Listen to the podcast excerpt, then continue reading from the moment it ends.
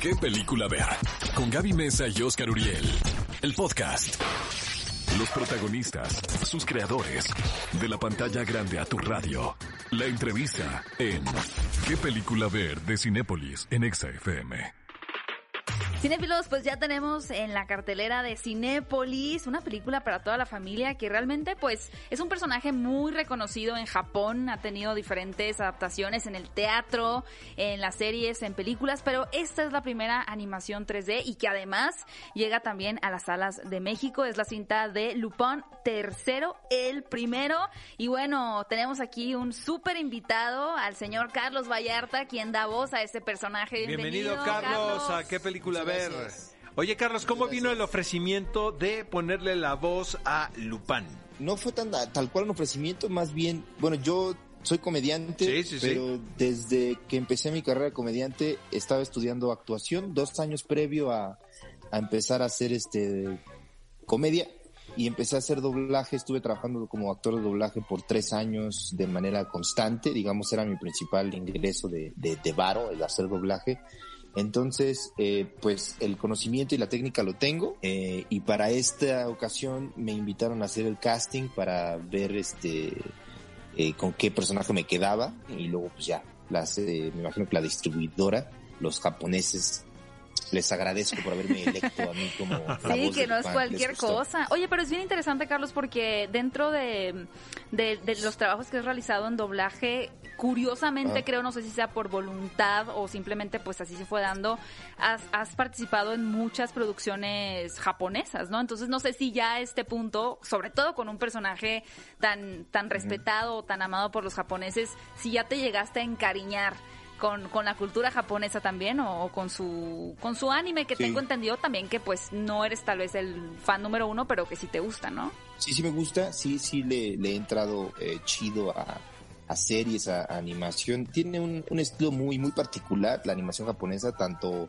visual como digamos filosóficamente tiene una un estilo muy particular muy muy, muy definido eh, y creo que refleja mucho el punto de vista o la mentalidad o la idiosincrasia japonesa y es una forma de conocer la cultura, obviamente no solo es anime en Japón, son mil cosas más, pero mucha de la cultura y la idiosincrasia japonesa se refleja en este tipo de animación que visualmente es muy atractivo para quien sea que le vea. Bueno, al menos mi caso es ese.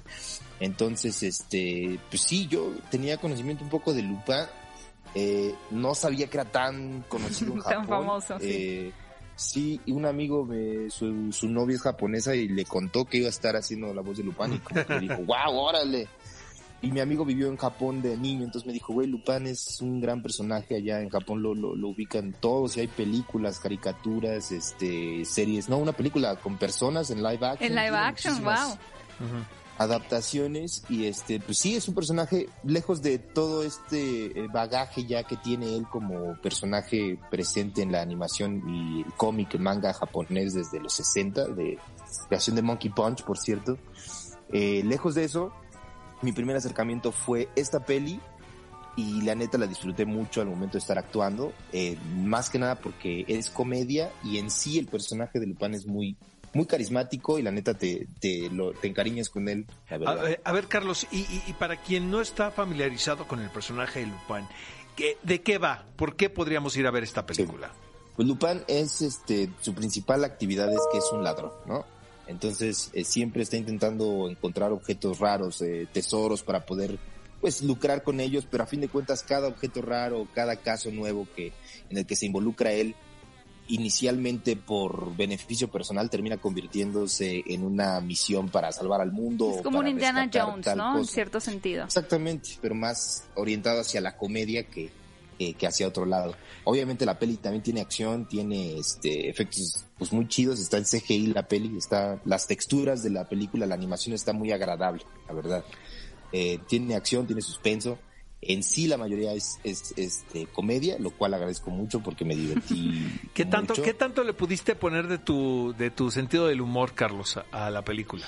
Estuvo chido porque eh, pude un poquito encontrar la forma de poder traducir, obviamente con la ayuda del director, que son personas que llevan años en esto, eh, la forma correcta, digamos, o más este, adecuada de traducir eh, el humor japonés. El humor japonés a, una forma de... Bueno, latinoamericana más bien, ¿no? No solo México. exactamente.